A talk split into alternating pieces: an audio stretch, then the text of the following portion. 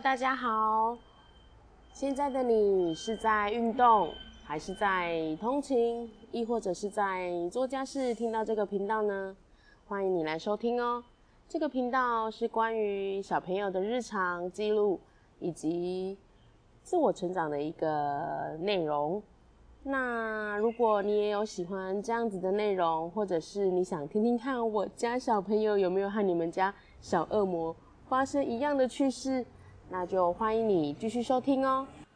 最近啊，我看了一些阿德勒的书，它是一种心理，呃，在讲心理学的一种书。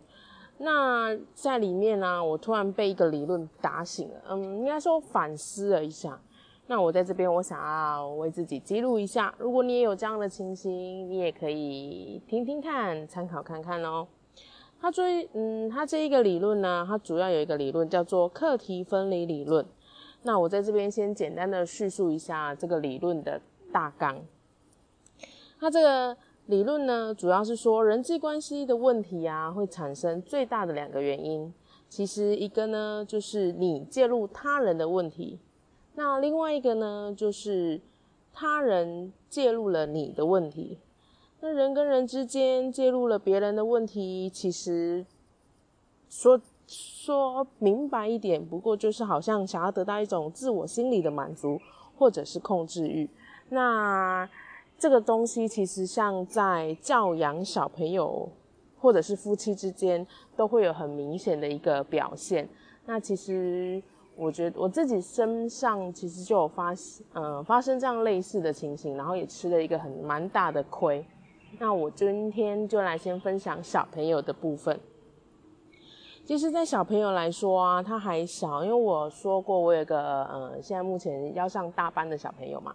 那其实小朋友就是这么小，或者是像更小，我那个老二那么一岁多，他们其实好奇心就是很重的。那好奇心跟危险性。有的时候，大人看得出这样子的危险啊，这样子危险，这样子危险，他们会好，因为好奇心会把危险放在前面。哎，这边讲一下，其实我觉得人都是一样，即便是已经现在长大成人，对不知道的东西，其实你会好奇心。那好奇，其实你会，当你不知道它是不是危险的时候，你是会好奇，会是有欲望想要去。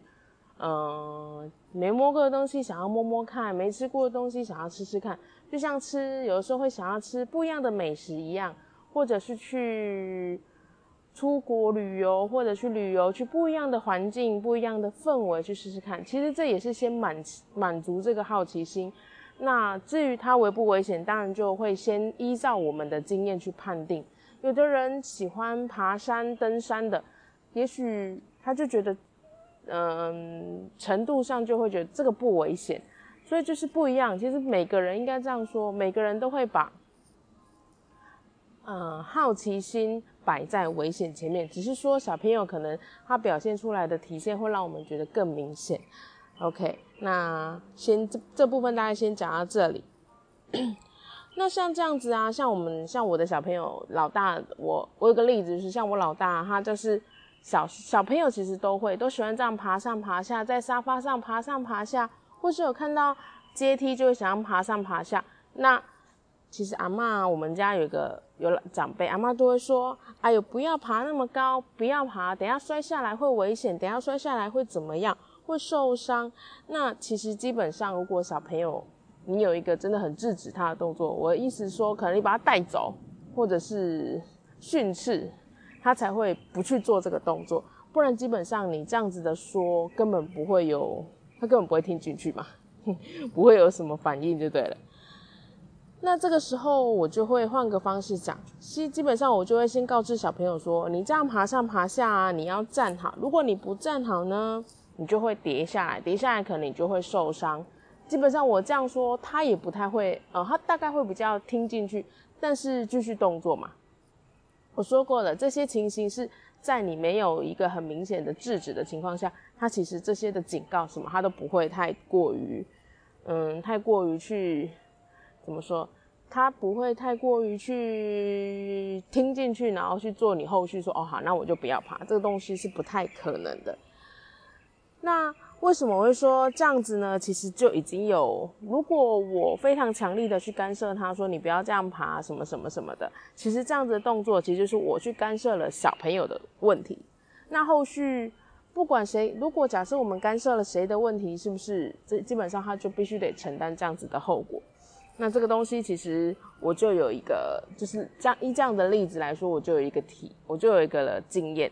因为小朋友爬上爬下，其实先说小朋友好了。小朋友爬上爬下，其实会需要承担的后果就是他可能会跌倒啊，有可能会受伤。但是其实它也有好处的。其实爬上爬下是会增加小朋友腿部的肌肉，这是另外一个。另外一方面，可能一般没有去想到的。但这前提我都要先说好，这前提是他可能他的高度不是那种非常高，你就一一看就知道非常危险，就是可能。受伤是断腿的，不是不是受伤擦伤这样。对，这前提是是它的危险性，它没有什么任何生命危险的一个前提，可以让他去做这个动作。那接下来呢？我刚刚说了嘛，小朋友爬上爬下会承担的是什么后果？一个就是他跌下来受伤了，另外一个呢，就是他其实他是增强他的腿部的肌肉，还有他其实一个平衡感的训练。那妈妈的部分呢？如果妈妈必须承担后果，就是她爬，呃，这样我们就要先口头告知嘛。那妈妈的心脏要很强，因为有时候妈妈也会很紧张。那这是一个妈妈需要承担。如果她爬上爬下，妈妈没有干涉，就是第一心脏要很强。第二呢，就是要有准备，说假设她掉下来了，我会要有什么的后续处理？嗯，我们会需要善后啊，那就是帮小朋友擦药嘛。那再就是你间接的，你当然要中间要稍微安慰一下他。那最后呢，就会进行进而进行机会教育，所以这也就是妈妈的妈妈要处理的部分。但是呢，你知道吗？其实如果妈妈因为这样子的事情，然后怕他受伤，因为我怕他受伤，所以我介入了他的问题，我让他制止了他不去爬上爬下这个动作。在小朋友小时候，肌耐力的部分，就是大腿的肌肉的部分，其实他就会。嗯，比较没有力。其实这个东西我也是不知道啊。然后，嗯，第一个生理生理上来说，他的大腿训练就不够嘛。那为什么说我一开始其实不知道？我等等等跟你说。像这样子的话，你制止了他去爬上爬下。第一，他其实该他的大腿肌肉训练就不够，所以他的生理的部分就是可能他的腿部比较没有力。走路比较不能走远呐，然后比较不敢走一些比较窄的路，他就觉得危险，因为脚没有力，他就觉得会跌倒。那在生理的部分，因为我们怕他受伤，可是我们老是制止他，就是他好奇的东西，我们老是制止他，叫他不行，不可以，阻止他，那他就变成可能在小的时候就会，因为我们都会常跟他说，哦，你这样跌跌倒下来会怕痛，那就其实根本没有多痛，他就会有一种哦，我会怕痛，所以就不敢动作。那是不是长大之后，就小时候就比较明显，就是怕怕痛、怕受伤。那以后长大了，是不是连嗯，可能怕尝试的那种机会就就没有，或者是很容易怕受伤，一考试考不好就怎么样？这些其实都是一个比较心理层面的。那这些都是因为我们介入了小朋友，没有让他的心智，呃，我们。强壮他的身体，那但我们也要强壮他的心智嘛。那这部分可能就是我们心智部分没有帮他加强的，那这边可能是妈妈或者是家长需要去后续承担的。其实这样讲心智的部分，要承担的后果会很大很大。嗯，其实这部分我也还在学习。那其实看到一些社会案件的例子，其实大概心里也是有一个底啦。那这些其实就是我们，这真的是我老大的故事。那为什么我会说我我原本不知道，原来小朋友的肌肉耐肌耐力其实是爬上爬下这样子，其实是这样训练出来的。因为有一次啊，那个学校有家长会，那老师就就就我们就跟老师约，然后约了家长会，那老师就有说到一个说，嗯，小朋友的活动，小朋友的大腿肌肉有点不足，那我就其实当下有点听不太懂。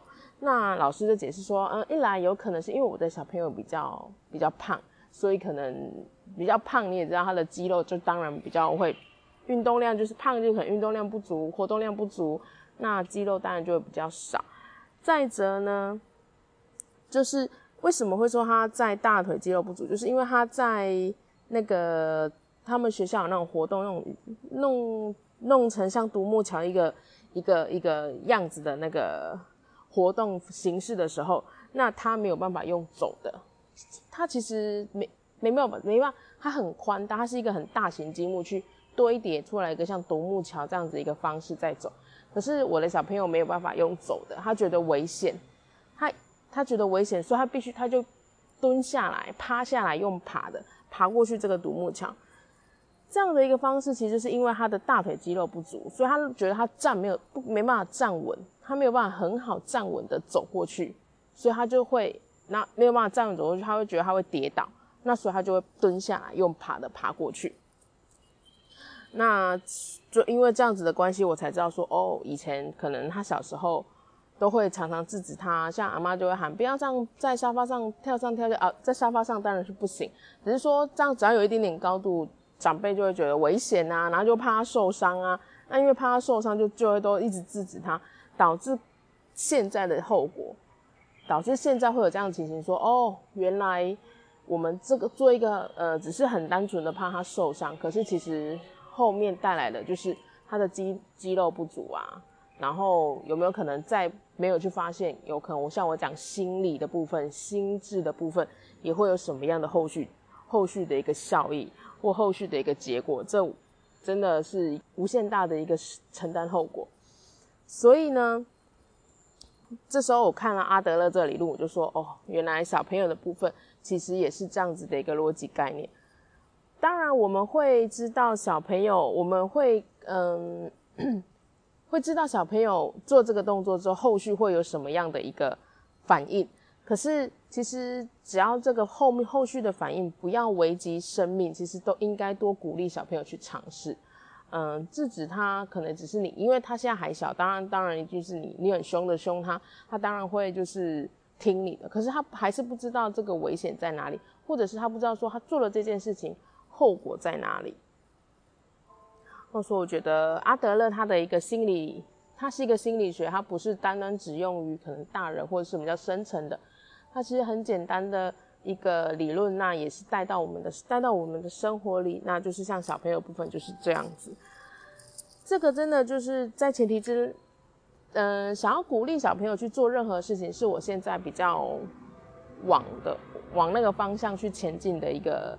一个部分，因为我现在他在尝试任何一件事情，我只要我知道他可能是会危险的，但只要这个危险是，应该是这个危险是我可以承担的，因为这样我就这是我的问题嘛，我要去处理的嘛。假设说，嗯，我看他在拿东西，那拿一拿拿一杯饮料好了，那我觉得他这样拿会危险，我会先跟他说，但是他如果没有去修正他的拿法，那因为翻倒了。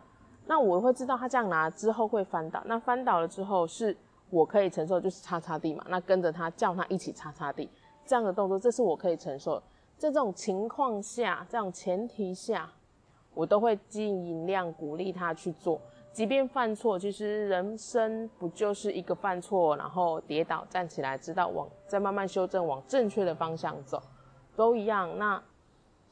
我现在的对小朋友的一些教养，就是会往这样的方向去前进，多鼓励他去尝试。那当然，他也要多去犯错。小时候犯错，你知道，小时候犯错，人家也不会笑你啊。就算长大犯错，也不会笑你。这种犯错的心态越高，这个部分的心智肌肉要练强，以后未未来啊，我觉得对他以后在处事上、做事上，是一个蛮比较加分的。OK。那阿德勒的这个课题分离理论，它其实这只是他的理论之一。那我也只是讲拿他一个很简单的一个概念出来说而已。这也是我也觉得这拿这个概念出来说，然后用在我曾经身上发生的一些事件，然后去修正我后续的一个动作。那这样子的经验与你分享哦。如果你觉得你也可以试试看，或者是你有这样的问题。或者是你在你的教养上有什么卡关的部分，你也可以去看一些这样子的书，那对自己可能会有另外一个不同层面的想法。